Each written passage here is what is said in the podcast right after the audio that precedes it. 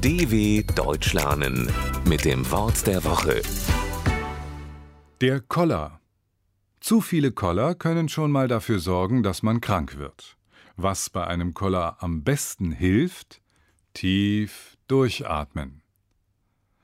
Es gibt sie, die Leute, die sich über alles aufregen und bei jeder Kleinigkeit ganz schnell sehr wütend werden.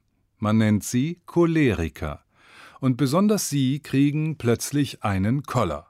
Aber auch Nicht-Choleriker können einen Koller bekommen. Die bekannteste Form ist wohl der Lagerkoller.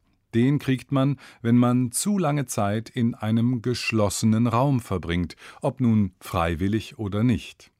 Sprachlich gesehen sind die Begriffe Koller und Choleriker tatsächlich sogar verwandt. Sie kommen ursprünglich vom mittelhochdeutschen Wort Kolre für Wut. Das wiederum ist entlehnt aus dem lateinischen Begriff für die Krankheit Gallenbrechruhe, auch bekannt unter Cholera, einer schweren Magen-Darm-Erkrankung. Galle ist ein Körpersaft, der in antiker Vorstellung mit dem Gefühl von Wut gleichgesetzt wurde.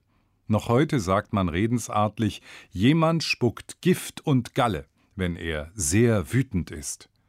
Menschen, die schnell einen Koller kriegen, sei daher empfohlen, nicht so häufig aufregen, das schont die Gesundheit. dw.com/wort der Woche